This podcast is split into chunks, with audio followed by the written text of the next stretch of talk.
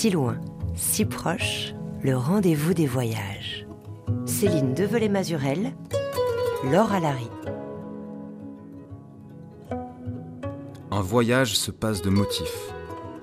Il ne tarde pas à prouver qu'il se suffit à lui-même. On croit qu'on va faire un voyage, mais bientôt, c'est le voyage qui vous fait, ou vous défait.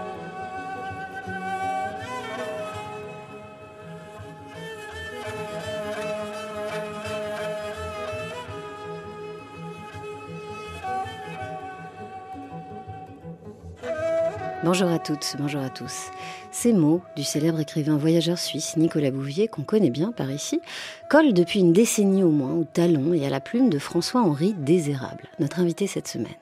Un écrivain français, plutôt jeune, 36 ans, au passé de sportif de haut niveau qui, en 10 ans et 5 livres, n'a eu de cesse d'aller voir ailleurs comment les romans peuvent dire vrai, cherchant dans le monde, à travers le mouvement et le voyage, à remplir ses poches de récits, de mots et d'histoires. Surtout que son dernier livre, paru il y a quelques mois et récemment couronné du prix Nicolas Bouvier au Festival français Étonnant Voyageur, n'est pas un roman, mais un récit de voyage bien réel. Celui qu'il a fait 40 jours durant, en Iran, avec l'idée de marcher dans les pas de l'écrivain nomade suisse, auteur de L'usage du monde, passé par là avec son acolyte Thierry Vernet 70 ans plus tôt. Ça, c'était donc le motif de départ. Et puis, comme le dit si bien Bouvier, le voyage n'a pas tardé à montrer qu'il se suffit à lui-même car François-Henri Désérable est arrivé dans un Iran bouleversé, en proie au soulèvement après la mort de Gina Marsa Amini pour un voile mal ajusté, c'était il y a un an tout juste.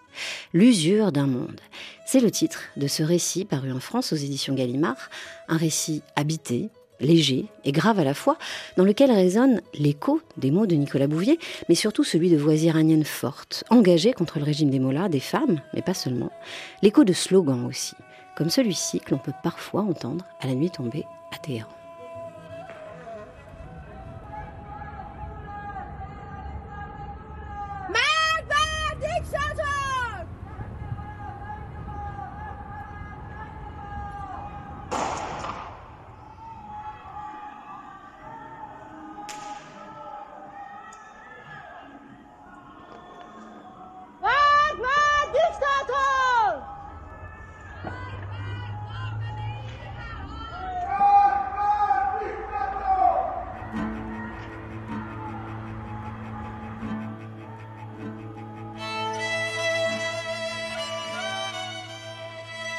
François-Henri Désérable, bonjour. Bonjour Céline. Alors cet écho, euh, ces voix qui scandent en fait à mort le dictateur et qui se répondent euh, dans la nuit de Téhéran, c'est la petite musique, si je puis dire, euh, étrange, clandestine, le son en tout cas qui a accompagné, hanté, je dois l'avouer, ma lecture de votre livre. Et j'imagine qu'il a dû hanter aussi chez vous l'écriture de votre livre. Bah oui, parce que c'est enfin, émouvant d'entendre ce, enfin, ce Margba dictator, ce slogan, ou d'entendre Zen Zen Degi Azadi, femme, vie, liberté, qui est ce, ce cri euh, parti du, cimetière de Sakez au Kurdistan iranien le jour de la mort de Marsa à midi et qui ensuite s'est répandu de, de, lèvre en lèvre à travers, euh, à travers tout l'Iran. Et ce, ce Margba dictator, moi, je, cet écho de Téhéran, je, l'ai entendu parce que euh, un jour j'étais en train de, de, marcher à Téhéran, près de la place Angelab, la place de la Révolution, avec une jeune fille que, que j'appelle Niloufar dans le livre. Évidemment, ce n'est pas son, son, vrai prénom. Euh, et qui me, me dit Est-ce que tu veux entendre le merveilleux écho qu'il y a à Téhéran en ce moment? Et là, elle met euh, ses mains encornées autour de sa bouche et elle commence à crier Markba dictator. Et exactement comme dans l'extrait sonore que nous venons d'entendre, eh bien, euh, d'autres voix se font écho à celle-ci. Je vois une dame qui, au troisième étage d'un immeuble, ouvre sa fenêtre, crie Markba dictator. Un homme qui passe en voiture, qui baisse sa vitre, qui crie Markba dictator. Et puis ensuite, je l'entends dans les rues à côté. Et, c'est vrai que c'est un des, un des moyens de, de, de montrer en Iran euh, sa, sa défiance euh, à l'égard du régime, puisque les, les, manifestations euh, sont évidemment interdites et très vite et très violemment réprimées. Ce qui fait que dans votre livre, on entend justement cette colère qui gronde, qui monte aussi à mesure que vous voyagez en Iran. Mais il y a aussi autre chose qui irrigue tout votre récit et qu'on retrouve dès les premières pages de votre livre, c'est la peur. Alors il y a la vôtre déjà, parce que vous en êtes pas large, il faut le dire en partant. Surtout qu'avant de décoller en France, on vous dissuade euh, in extremis au téléphone de partir en Iran, sauf que vous êtes euh, déjà dans l'avion. Après quoi, forcément, en arrivant à Téhéran, vous Vous faites euh, preuve de beaucoup de précautions, il faut se méfier aussi de, de à qui on parle. Et puis, au-delà de votre peur, il y a surtout, d'abord, la peur insidieuse euh, dans le quotidien des Iraniennes et des Iraniens. Oui, euh, une des phrases que j'ai lues le plus et qui, pour moi, me paraît on ne peut plus fausse, c'est la peur à changer de camp. Euh, J'ai vu beaucoup d'articles en partant, en parlant du soulèvement, en parlant des Iraniens, en disant la peur a changé de camp. Et bon, euh, oui, peut-être que le, le, régime a pris peur, peut-être que l'ayatollah, le, le, le, guide suprême, l'ayatollah Khamenei, a été pris de peur le soir euh, lorsqu'il songeait aux rues de Téhéran, d'Ispahan ou de Shiraz qui s'embrasaient. Euh, mais les manifestants et tous ceux que j'ai pu rencontrer euh, avaient peur. ils avaient peur, non pas de mourir, euh, mais d'aller en prison, parce que euh, lorsqu'on vous arrête euh, en République islamique, ensuite on vous extorque des aveux sous la torture, et bien souvent on vous condamne, on peut vous condamner à mort pour des motifs très larges qui peuvent à peu près tout englober, euh, corruption sur terre ou inimitié à l'égard de Dieu. Alors allez savoir ce que ça recouvre. Ça peut recouvrir euh, le fait de, de, brûler une poubelle dans une manifestation. Et, ensuite, eh bien, on vous pend au bout d'une grue euh, et on vous enterre dans un terrain vague pendant la nuit sans avoir prévenu votre famille pour qu'il n'y ait pas de soulèvement lors de votre enterrement. Donc la réalité, c'est ça. Et puis il y, a, beaucoup de cas de jeunes filles qui sont violées en prison. Certaines même réclament la pilule pour pas tomber enceinte de leur bourreau. Et donc, il y a de quoi avoir peur. Il y a de quoi avoir peur. Et, et, et, et simplement, euh, lors de ce, après la mort de Marsa Amini, la jeunesse iranienne est quand même descendue dans la rue. Elle a manifesté son, sa détestation, et je crois que le, le mot n'est pas, le mot est assez juste, euh, sa détestation de ce régime, euh, et, et le, courage. Euh, J'ai beaucoup appris le pas sur la peur, et c'est ça qui était, euh, qui était extrêmement émouvant. Et d'ailleurs, moi, ce que j'ai raconté tout à l'heure, lorsque cette jeune fille me parle de l'écho de Téhéran et qu'elle crie Marc Dictator, euh, instinctivement, moi j'ai fait un pas de côté, j'ai fait comme si je n'étais pas avec elle. Euh, parce qu'il y avait deux personnes en face et je me suis dit, bon, ce sont peut-être des Bassidjis, ce sont peut-être des miliciens du régime. Et donc tout de suite, il y a eu une sorte d'instinct de survie en quelque sorte où je, me suis dit, il faut pas que je sois vu avec cette fille qui crie Marc Dictator. Et puis peut-être qu'elle elle-même ne s'en est pas rendu compte, mais moi je m'en suis rendu compte et, je me suis rendu compte à quel point mes, mes réserves de courage étaient euh, très faibles euh, par rapport à, toutes, à toutes ces jeunes filles et ces jeunes hommes iraniens qui osent défier le régime. Euh, on en apprend beaucoup sur soi-même lorsqu'on voyage. Et j'ai eu honte de cette petite euh, démission du courage. En tout cas, dans votre récit de voyage entre le Balouchistan, à la frontière du Pakistan, jusqu'à Sakez dans le Kurdistan iranien, en passant par Téhéran, Shiraz ou Ispahan. Euh, votre récit donc euh, oscille justement entre ces deux États avec lesquels le peuple iranien euh, doit négocier en fait en permanence. La peur d'un côté et le courage, vous l'avez dit, euh, de ne pas céder à cette peur-là.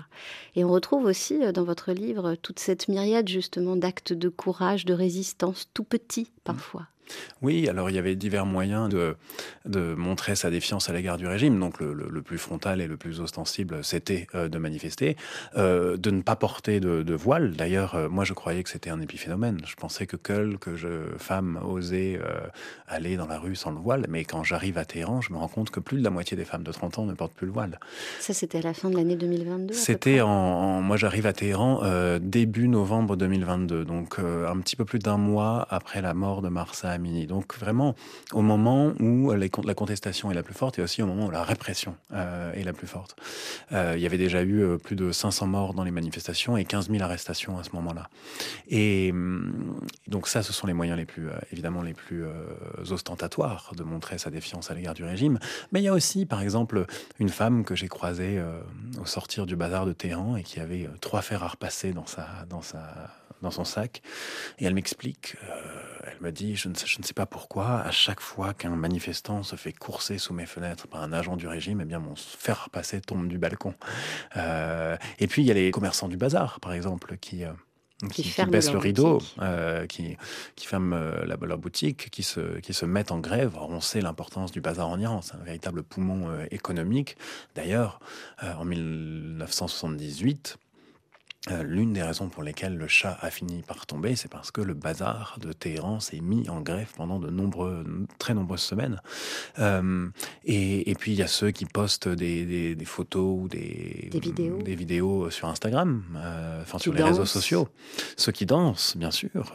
Il y en a qui ont été condamnés hein, pour ça. Enfin, c'est trois ans de prison pour ce couple qui a dansé tête nue pour pour la jeune femme. Bien sûr, ouais. Et puis, enfin, donc il y a divers moyens comme ça de, de montrer sa défiance à l'égard du régime. Mais ça donne en tout cas à votre traversée en Iran cette force du témoignage. C'est aussi un hommage, mais c'est d'abord un témoignage d'un Français qui justement a été témoin de, ce mouvement de contestation puissant parmi la jeunesse, euh, les femmes, mais pas seulement. Euh, je me disais à votre tour, vous l'avez écrit euh, dans l'urgence, dans l'urgence du témoignage justement. D'ailleurs, euh, lorsque je suis ce voyage, il était prévu de longue date. Je, devais partir euh, début début 2020, et puis il y a eu le, confinement, la fermeture des frontières. La frontière iranienne a été fermée pendant très longtemps. J'ai ajourné ce voyage à fin 2022. Et puis il y a la mort de Marsa Amini le 16 septembre 2022. Donc cette jeune fille originaire du Kurdistan iranien qui vient rendre visite à son frère et qui est arrêtée par la police des mœurs parce qu'elle porte son voile de manière un peu trop euh, négligée. négligée. voilà. Et elle se fait tabasser dans le fourgon, et quand elle arrive au commissariat, elle tombe, elle tombe dans le coma et elle meurt trois jours plus tard. Et, euh, et là, il y, a eu cette vague de soulèvement à travers tout l'Iran. Euh, alors certains l'ont qualifié de révolution. moi, je ne sais pas s'il n'est pas un peu prématuré pour parler de révolution, parce que il me semble que l'insurrection qui échoue, c'est une révolte, l'insurrection qui réussit, c'est une révolution. Et donc, on peut aspirer à, qualifier ce, soulèvement de révolution, mais euh, il est peut-être encore un peu trop tôt pour, pour utiliser ce terme. Euh, et à ce moment-là, euh, eh bien, l'Iran est, est complètement... Enfin, c'est-à-dire que les, journalistes ne peuvent plus faire leur travail. les journalistes étrangers sont expulsés du pays, ne se voient plus délivrer de visa. Les journalistes iraniens sont enfermés, en tout cas ceux qui traitent des manifestations. Et moi, j'avais eu la chance d'obtenir ce visa, donc j'y vais quand même. C'est-à-dire que je ne pouvais pas me, me, dérober. Et, mon intention initiale n'était pas d'en tirer un récit de voyage, je voulais en faire euh, une série de reportages. Et finalement, au bout de quelques jours sur place, je crois au bout d'une quinzaine de jours, je me rends compte que j'ai tellement de choses à raconter que commence à s'ébaucher dans mon esprit l'idée d'un récit de voyage. Et surtout, la nécessité de euh, témoigner pour ceux qui n'ont plus voix au chapitre. Euh, parce que les, les seuls témoignages qui nous parvenaient, c'était via les réseaux sociaux. Mais les journalistes avaient bien des difficultés à, à, pouvoir euh, rendre compte de la situation en Iran. Et moi, je, précisément parce que je n'étais pas journaliste, j'ai pu obtenir ce visa et, et, essayer de restituer le plus justement possible ce que j'ai vu, ce que j'ai entendu, ce que j'ai ressenti et ce qui m'a traversé en traversant ce pays. Et puis vous aviez aussi euh, en tête euh, les mots du vieux père Nicolas Bouvier, euh, auteur de L'usage du monde. C'est un livre important pour vous comme pour d'autres lecteurs, un livre devenu, on va dire, une référence incontournable, mais je suis sûre que Bouvier aurait détesté ce mot. Le voyage est une grande leçon de modestie et de, dépouillement. Je crois que c'est d'ailleurs son principale vertu. Et si on arrive à se transformer en rond de fumée ou à être couleur de muraille, euh, on passe partout. La découverte de Bouvier, vers 25 ans, fut une déflagration comme j'en ai peu connu dans ma vie de lecteur.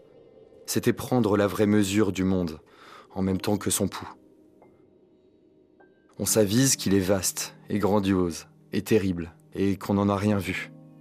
Dès lors, on ne connaît pas de mot plus beau, plus enivrant que celui de voyage, et l'on est mu par une seule obsession, prendre la route. Mais bientôt, c'est la route qui vous prend, vous happe. Et trois mois, six mois, dix mois plus tard vous rejette à une vie sédentaire, à laquelle il faudra bien s'habituer. Les années filent, votre jeunesse prend le large, votre sac, la poussière au fond d'un placard. Un matin, vous repartez, et chemin faisant, vous en tirez une règle de vie à laquelle vous n'allez plus déroger. Passez la moitié de vos jours dans ce monde à le voir et l'autre à l'écrire. L'usage du monde était devenu ma Bible, l'évangile de la route selon Saint Nicolas. Un après-midi de printemps, à Coligny, en banlieue de Genève, dans une maison blanche au volet vert, je rencontrai Manuel, son fils cadet. Il me montra ses globes, sa bibliothèque, l'exemplaire de l'usage du monde, cette vieille histoire triste et gaie, dédicacée par la main de son père. Puis, nous étions allés sur sa tombe, la tombe de Saint Nicolas. Pas de dalle, une plaque minuscule. Nicolas Bouvier, 1929-1998. Quatre lattes en bois qui formaient un rectangle recouvert de gravier. Une Fiat Topolino miniature en fer blanc laissée par une main anonyme. En même temps qu'un galet sur lequel on pouvait lire Et maintenant, Nicolas, enseigne-nous l'usage du ciel. C'était le 16 mai 2019 et je m'étais juré qu'un an plus tard je partirais sur ses traces. J'irai en Iran.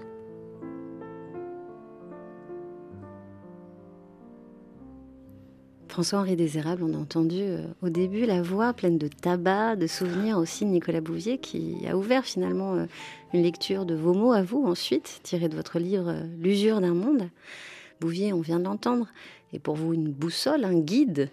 il vous a guidé déjà jusqu'en Iran d'une certaine manière, et où est-ce qu'il vous a guidé?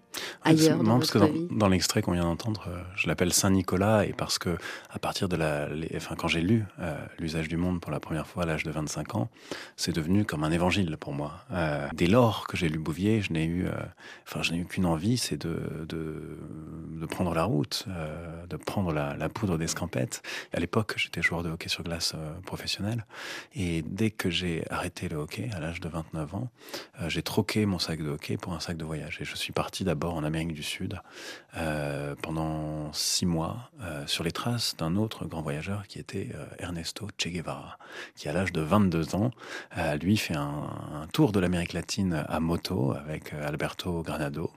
Et ils sont partis de Buenos Aires, ils ont longé la côte atlantique, ils ont traversé la Pampa, remonté la Patagonie, le Chili, le Pérou, la Colombie, et ils ont terminé quelques mois plus tard au Venezuela, à Caracas. Donc j'ai refait exactement le même voyage dans les mêmes conditions. Ça a été ça mon, mon premier grand voyage. Et un jour, euh, effectivement, quand je me suis retrouvé sur la tombe de Nicolas Bouvier, eh bien, en voyant notamment ce galet magnifique sur lequel était écrit Et maintenant, Nicolas, enseigne-nous l'usage du ciel. Je me suis dit que c'était une merveilleuse épitaphe pour Nicolas Bouvier. Eh bien, je me suis promis de refaire une partie de ce voyage de Nicolas Bouvier. Donc, finalement, je ne suis bon qu'à mettre mes pas dans ceux d'autrui. Mais euh, Bouvier disait que le, voyage, là, au début de cet extrait, euh, était euh, que l'une des vertus du, voyage, c'est l'humilité. Je crois que c'est le, dépouillement. Le, dépouillement, ouais, le dépouillement, l'humilité. Et il, a, il a tout à fait raison. C'est une formidable entreprise d'amenuisement de l'ego, le voyage. Flaubert euh, euh, disait que on, voit la toute petite place qu'on occupe dans le monde lorsqu'on voyage. Eh bien, euh, il y, a, y, a, y, a, oui, y a ce dépouillement, il y a cette, cette humilité qui vous gagne. Et l'autre vertu du voyage, l'une des vertus, enfin, il y en a plusieurs évidemment, mais pour moi, c'est celle d'étirer le temps, de le rendre élastique. Et c'est vrai qu'en voyage, on a un peu l'impression que euh, un jour à l'épaisseur d'une semaine, une semaine à l'épaisseur d'un mois, et un mois de voyage à l'épaisseur presque d'une année entière. Et, puis, euh, et puis, enfin si on peut trouver encore une troisième vertu, c'est de, de chasser l'un des grands mots contemporains qui est l'ennui. Et l'ordinaire. Euh, et l'ordinaire. Euh, et, et, déguiser aussi votre regard. Parce que lorsque vous. La succession euh, des jours passés au moment droit finit par l'émousser. Et je crois que lorsque vous partez en voyage, eh bien, c'est une manière de déguiser à nouveau, d'affûter votre regard. C'est-à-dire que vous êtes aux aguets, vos sens sont aux aguets. tout ce que vous voyez, tout ce que vous sentez, tout ce que vous entendez. Euh, eh bien, vous, avez envie d'en tirer quelque chose. D'ailleurs, Bouvier le dit très bien hein, dans l'usage du monde. Il dit euh, euh, Songez à des régions comme le Banat, le Cachemire, la Caspienne, aux musiques qui résonnent, aux regards qu'on y croise, aux idées qui vous y attendent. Lorsque le désir résiste aux premières atteintes du bon sens, on lui cherche des raisons et on en trouve qui ne valent rien. Et après, il explique qu'on s'en va. Justement, en parlant de regard, euh, Nicolas Bouvier avait un regard et surtout un talent pour, euh, pour le restituer. Euh, un regard très précis, des mots aussi. Je ne sais pas s'ils sont précis, mais en tout cas des, mots magnifiques. avec lui, le silence est aimable, le désert est chamois avec des mordorures, l'aube humide et douce. il décrit aussi le bulbe léger des mosquées qui flottent. donc tout ça, c'est Bouvier dans le texte. Et c'est vrai qu'il avait le ravissement, l'émerveillement, alors jamais béat, mais en tout cas sincère sous la plume. Et je me demandais, vous, dans votre voyage à vous, François-Henri Désérable, comment vous avez fait pour euh, garder euh, intact, ou en tout cas pour renouveler cet émerveillement qu'enseigne d'une certaine manière euh, Bouvier et qui nous touche en tant que lecteur? Comment vous avez fait dans, ce monde usé justement par le régime des mollahs au XXIe siècle où finalement on en a parlé, danser, s'embrasser, aimer, s'exprimer, vivre libre est interdit? Comment on fait? Eh bien, on essaye de, de, songer, euh, comme le dirait Romain Gary, que l'humour est l'arme blanche des hommes désarmés, qu'elle est une déclaration de, de supériorité de l'homme sur le sort qui l'accable, et on essaye justement de ne pas lester euh, son texte d'une gravité euh, supplémentaire, de, de, garder une certaine distance, de garder une certaine ironie. De... La, seule manière pour moi justement de ne pas se laisser accabler par la tristesse, par le sentiment d'injustice aussi qui est fait à l'égard de ce peuple magnifique qu'est le peuple iranien, eh bien c'est de d'essayer néanmoins de, de, garder une certaine forme de légèreté. Et c'est pour ça que ce, ce texte euh, je, je, il raconte des choses euh, parfois très, très tragiques. Euh, et néanmoins, j'espère qu'à plusieurs reprises, on, sourit en, le, en, le, lisant. Et il nous parle aussi de, politique, parce que vous, contrairement justement euh, à Nicolas Bouvier, qui, évoque très brièvement le contexte politique dans lequel il arrive en 53, qui est un moment très très important de l'histoire de l'Iran, on ne va pas revenir dessus, mais en tout cas, euh, vous, euh, contrairement à Bouvier, vous avez quand même à cœur dans votre récit de rappeler l'histoire politique du pays, la réalité de l'empire euh, d'Iran et de la monarchie du Shah. Vous racontez aussi la révolution iranienne de 79 et l'arrivée triomphale au pouvoir de l'ayatollah Khomeini. Euh, vous n'aviez pas le choix de le faire? Bah, je, Déjà, je voulais montrer que l'Iran était... Enfin, montrer euh, à ceux qui ne connaissent pas le pays que c'est une euh, civilisation euh, plurimillénaire, euh, que la République islamique est finalement assez, assez jeune, euh, elle a 44 ans aujourd'hui, euh, qu'elle est née d'un soulèvement populaire qui était porteur d'espoir, ça il faut pas l'oublier, que c'était pas forcément beaucoup mieux avant, que sous le Shah c'était aussi une dictature et que les crimes de la République islamique sont euh, en tout cas euh, inspirés, inspiré, euh, nés des crimes de la, de, de la dictature du Shah, qui lui-même avait une police politique, la SAVAK, qui n'avait absolument rien à envier euh, à celle de la République islamique. Euh, dans ses méthodes de torture. Notamment. Dans ses méthodes de torture. Euh, simplement, aujourd'hui, c'est un peu la même chose, mais en un peu pire, en quelque sorte. C'est un régime qui tient par la, la, la, mort et par la peur des, et par la peur de la mise à mort. Et c'était le cas sous le chat également. Donc, je voulais essayer de restituer un peu le, le, contexte et en tout cas d'élargir un peu le un peu le spectre. Et évidemment, je ne pouvais pas voyager en Iran euh, au moment à ce, à ce moment euh, précis euh, et simplement m'émerveiller des ruines de Persépolis, euh, déambuler dans le bazar d'Ispahan euh, et et m'émouvoir du bleu des mosquées, ce que je fais aussi. mais je ne pouvais pas faire l'économie du contexte politique et je ne le voulais pas. ce, ce, cette ce livre, euh, je l'ai écrit en ayant toujours à l'esprit qu'il devait pouvoir euh, être lu dans 10 ou dans 15 ou dans 20 ans. Donc je, tenais à ce que ce soit une œuvre littéraire, mais néanmoins, je veux qu'il dise quelque chose de son époque. Et je voulais, euh, ça je l'ai beaucoup dit, mais me faire un peu le greffier de, simplement du courage inouï de la jeunesse iranienne. Alors au sujet du, contexte et de l'histoire politique de l'Iran, on a parlé de la révolution iranienne de 79. Écoutons, si vous le voulez bien, à présent, un Iranien qui a justement traversé cette période de, de 79. Euh, et vous l'avez dit, une période où, à l'époque, euh, finalement, l'arrivée euh, de, de, suscite beaucoup d'espoir.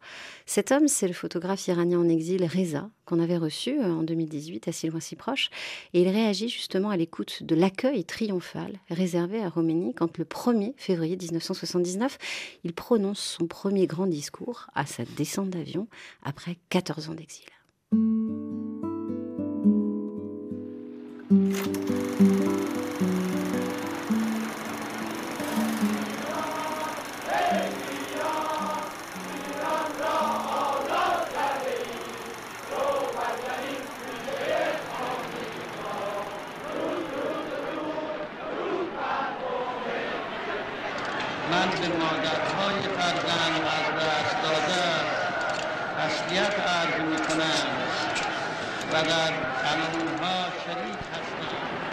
C'est autant difficile d'entendre ça que quelque part je considère que c'est le plus grand gâchis de l'histoire de, l'Iran, ce qui s'est passé. Vraiment, ce pays ne méritait pas ça.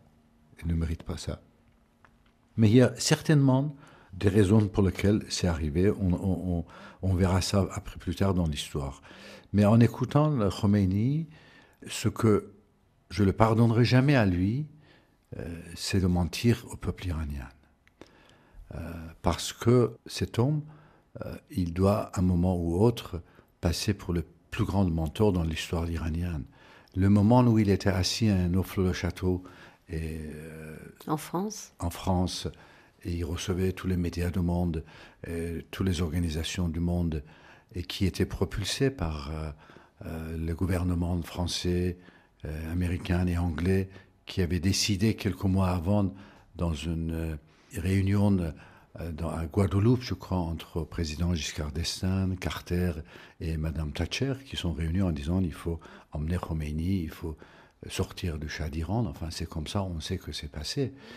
Et que cet homme, dans toutes ses conférences, dans tout ce qu'il disait, il a dit que je, je vais rentrer dans le pays, je vais créer la démocratie, que euh, on, va avoir un pays dans lequel les communistes, les femmes euh, et les gauches et les droites, ils auront droit de, s'exprimer, de se parler, que aucun là ne prendra le pouvoir, que dès que le gouvernement les rétablit, nous, les mollahs, on va retourner euh, dans les mosquées, s'occuper de spiritualité pour le peuple. Vous voyez, des paroles comme ça, euh, venant d'un homme comme lui, que tout le monde le voyait comme un vieillard, et dans, cultures, dans nos cultures, comme on dit, un barbe blanche euh, est respecté constamment.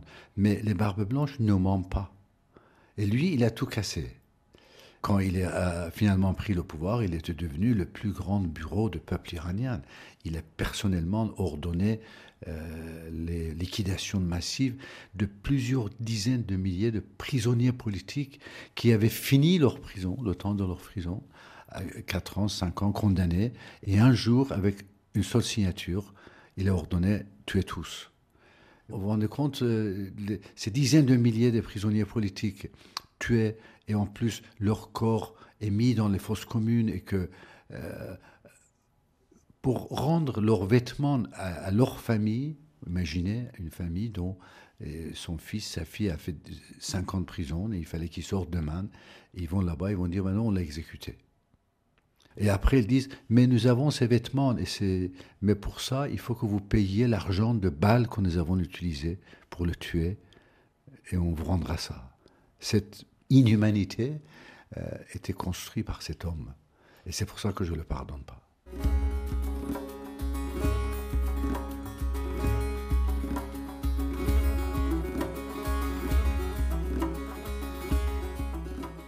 François-Henri Désérable, ces mots de Reza, qui vient de faire référence euh, au massacre des prisonniers politiques de, de 88, orchestré par le guide suprême et toute la République islamique, nous rappelle, si on l'avait oublié, à quel point euh, la terreur, la cruauté font partie intégrante, hier comme aujourd'hui, de ce régime finalement. Et à ce sujet, dans votre livre, vous écrivez qu'il s'agit bel et bien d'une guerre. Et c'est vrai qu'on pense à des méthodes aux armes chimiques, par exemple, qui, euh, dans ce mouvement de soulèvement récent, ont été utilisées euh, contre des écolières. Hmm. Il y a de ça. Oui, alors ce qui est fascinant avec Khomeini, c'est que effectivement, il a réussi à parfaitement caché son jeu, à dissimuler. Khomeini et Ramenaï aujourd'hui. Hein, mais bon, Ramenaï, c'est son successeur, donc on savait déjà à quoi s'en tenir.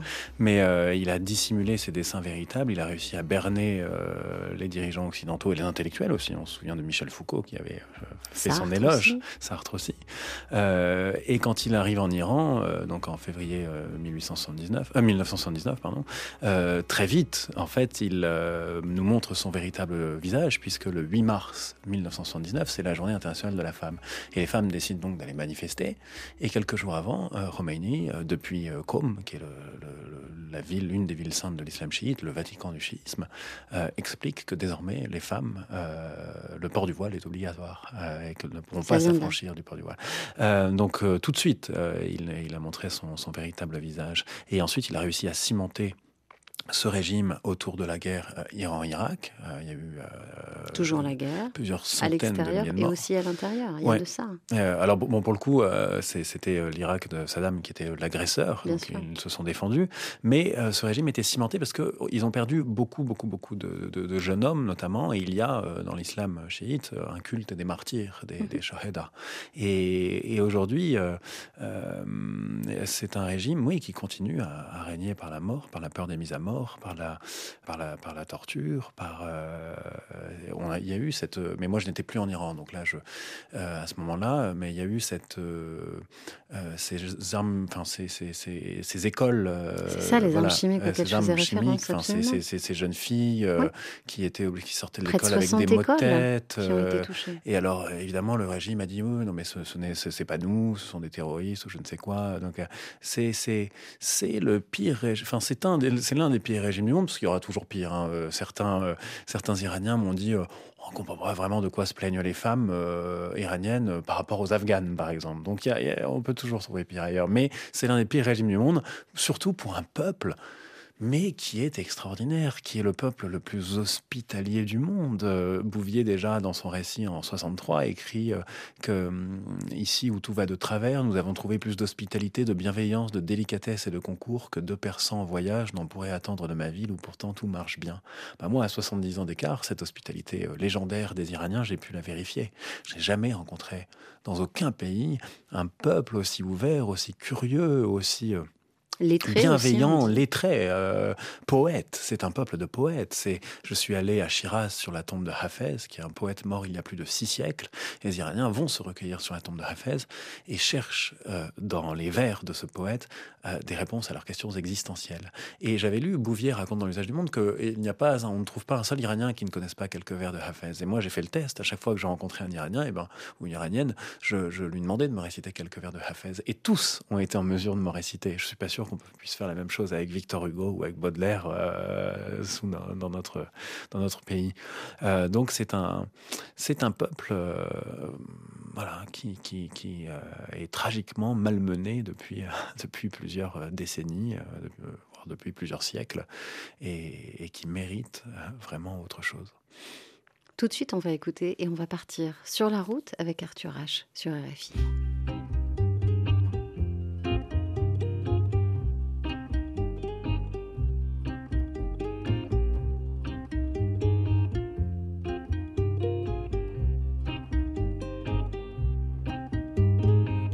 Si longtemps, tu attends ce qui ne vient jamais.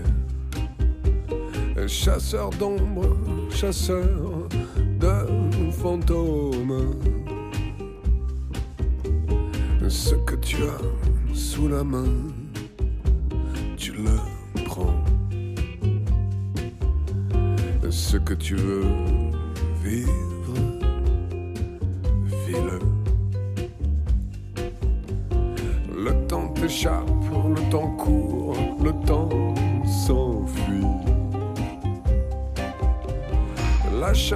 apparaît puis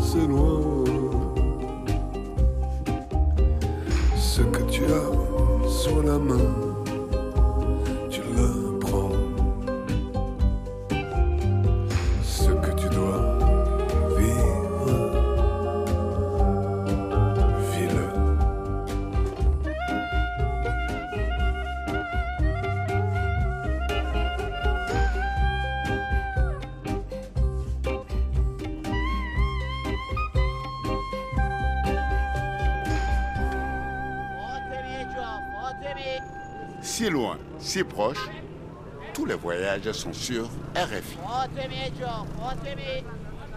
Il y a ici des platanes comme on n'en voit qu'en songe. Immenses. Chacun capable d'abriter plusieurs petits cafés où l'on passerait bien sa vie. Et surtout, il y a le bleu. Il faut venir jusqu'ici pour découvrir le bleu. Dans les Balkans déjà, l'œil s'y prépare. En Grèce, il domine, mais il fait l'important, un bleu agressif, remuant comme la mer, qui laisse encore percer l'affirmation, les projets, une sorte d'intransigeance. Tandis qu'ici, les portes des boutiques, les licous des chevaux, les bijoux de quatre sous. Partout cet inimitable bleu perçant qui allège le cœur, qui tient l'Iran à bout de bras, qui s'est éclairé et patiné avec le temps comme s'éclaire la palette d'un grand peintre.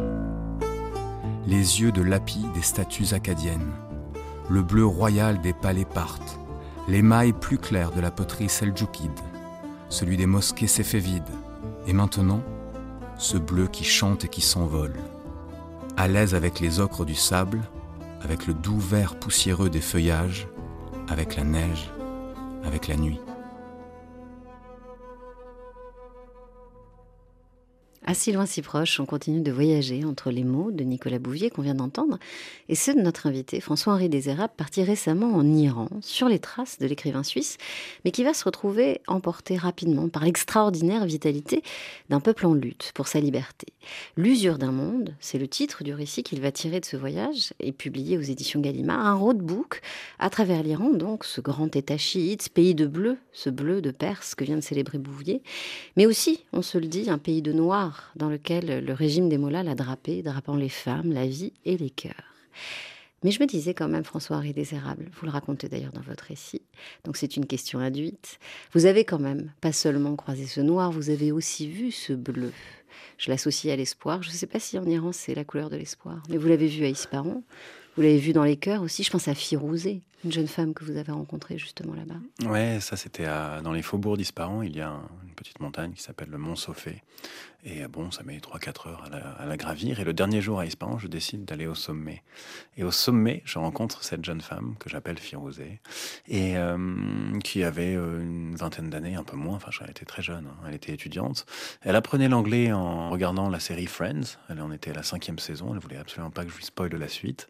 Et elle m'explique que qu'elle est très, très, très impliquée dans les manifestations, qu'elle tag des slogans sur les murs, qu'elle poste des vidéos sur les réseaux sociaux, euh, qu'elle n'a pas peur de mourir, mais qu'elle a évidemment peur de la prison comme tous les Iraniens, et qu'elle se prépare à cette éventualité de la prison en apprenant des poèmes. Je disais tout à l'heure que les Iraniens étaient un grand peuple de poètes, et elle me dit qu'elle apprend euh, des vers et des vers et des vers, et que si jamais euh, un jour on l'arrête, qu'on la prive de sa liberté, qu'on la prive de sa dignité, qu'on la prive euh, de, sommeil ou de nourriture, pour survivre, la torture, elle aura la poésie. Eh bien, au moins il y aura ça qu'on ne pourra pas lui prendre, les quelques, enfin les quelques dizaines, centaines de vers qu'elle aura appris et qu'elle se récitera en attendant soit la mort, soit la liberté. Et bon, moi j'étais stupéfait euh, lorsqu'on entend ça dans la bouche d'une fille de 20 ans. Euh, c'est encore une marque du, du, courage inouï de cette jeunesse iranienne. De sa noblesse aussi. De sa noblesse, de sa, de sa, de sa culture, de sa... enfin, je... je comment ne pas rendre hommage à ce, à ce peuple euh, et voilà, je, reste un peu sans mots hein, finalement. Euh, tout, est, euh, tout est dit dans les, dans les mots de Firozé. Encore un an après? Ouais, euh, oui, oui, d'autant plus un an après, puisque la situation. vous savez, j'ai souvent dit que les Iraniens étaient des pessimistes enthousiastes, c'est-à-dire que ils appellent de leur vœu un changement du régime, ils l'espèrent de tout cœur, mais ils ont beaucoup de mal à y croire. Pourquoi? Parce qu'il y a une asymétrie terrible entre d'un côté un régime qui a qui a, qui a des, fusils mitrailleurs, qui a des, enfin, tous les moyens de, coercition, de répression et, euh, et de, et de, enfin, ouais. Et de l'autre côté, euh, côté, un peuple qui n'a que ses, ses, pieds pour marcher et, sa voix pour crier sa, sa, colère et son sentiment d'injustice. donc, il y a une vraie asymétrie. Et, je crois que à long terme, la République islamique est évidemment condamnée parce que la défiance est trop large. Je n'ai jamais rencontré un peuple aussi, défiant à l'égard de son régime. Mais euh, euh, à court terme, euh, c'est très difficile de savoir ce qui va se passer. Et là, euh, donc il va y avoir les un an de la mort de Marsa Amini, hein, le, le, 16 septembre. Et donc évidemment, le régime craint des manifestations et arrête de manière préventive. D'ailleurs, mardi dernier, a été arrêté l'oncle de Marsa Amini, qui est un jeune homme qui a à peine 30 ans.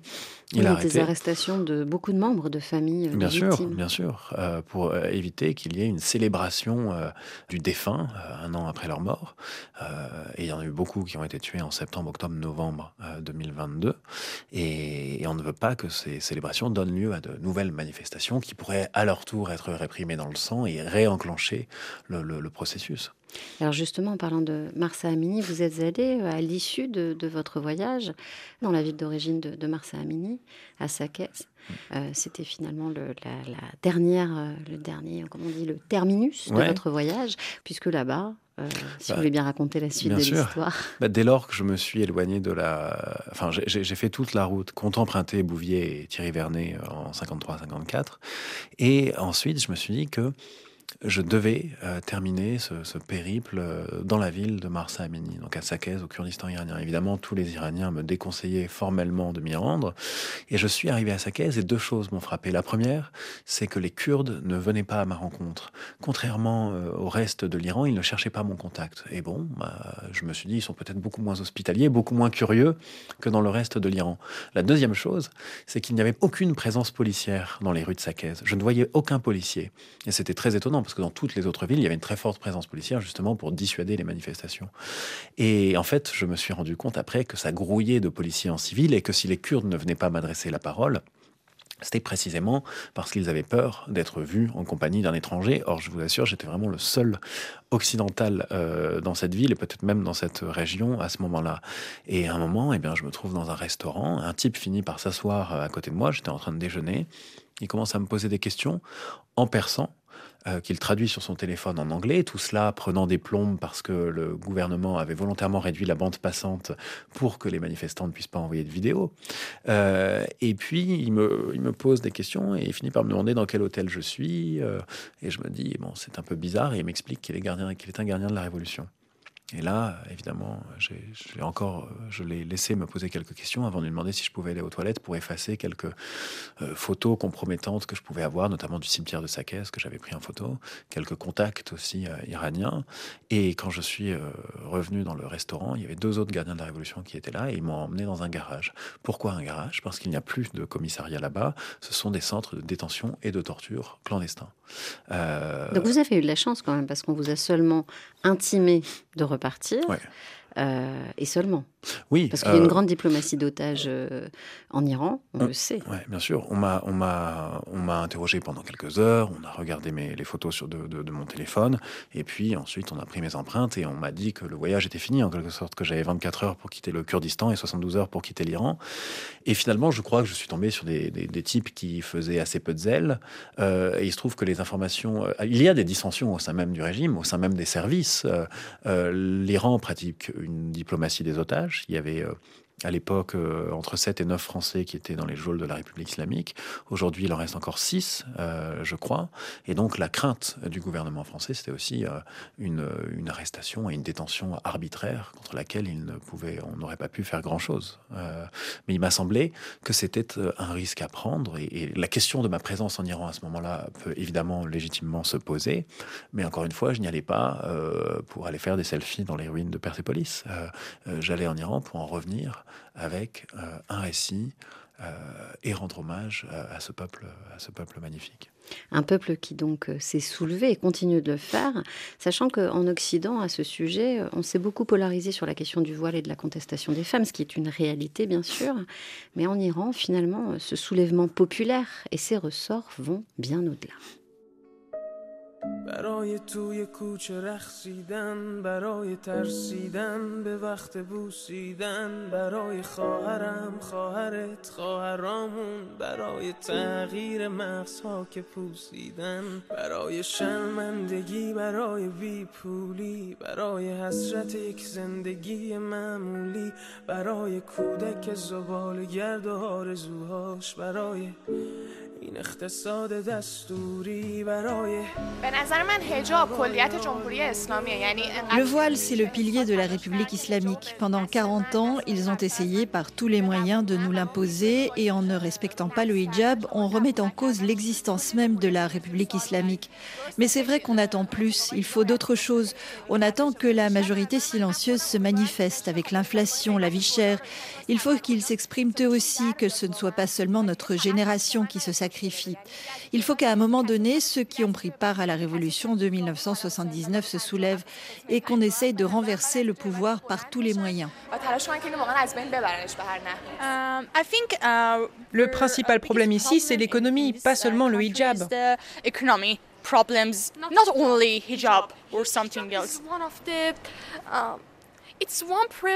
Tous les réseaux sociaux veulent montrer que c'est le hijab le problème, mais la plupart des Iraniens souffrent de pauvreté. On n'a pas de vie, la plupart des jeunes ne peuvent pas trouver de travail. Ils ne peuvent pas acheter de voiture ou se loger ou se marier à cause de la pauvreté en Iran.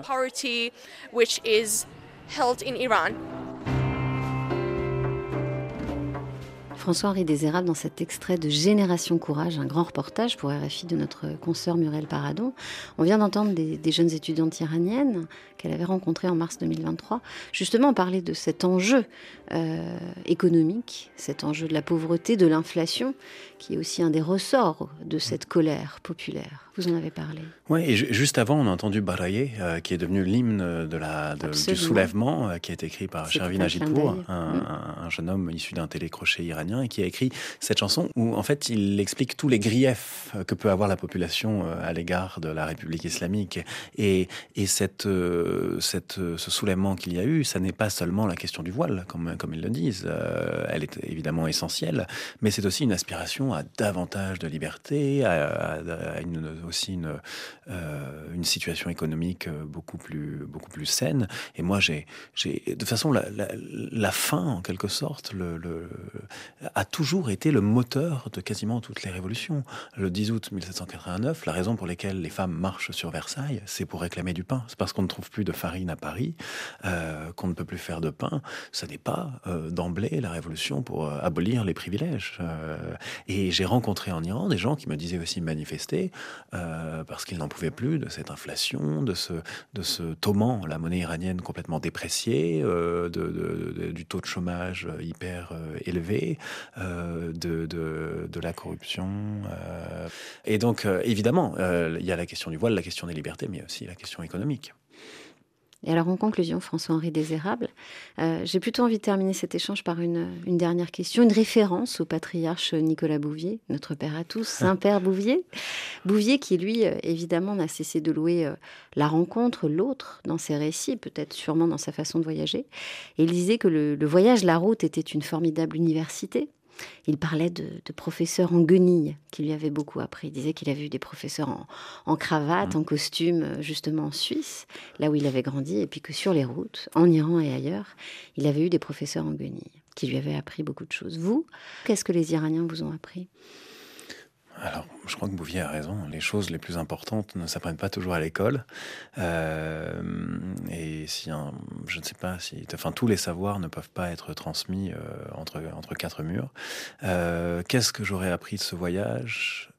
Eh bien, c'est peut-être un, presque un lieu commun parce que j'en ai beaucoup parlé, mais c'était une leçon de courage du peuple iranien et en particulier de la jeunesse iranienne euh, qui, euh, qui est capable de, de, mettre de côté son petit euh, et très relatif confort et le sacrifier à leurs idéaux et à leurs aspirations à la liberté.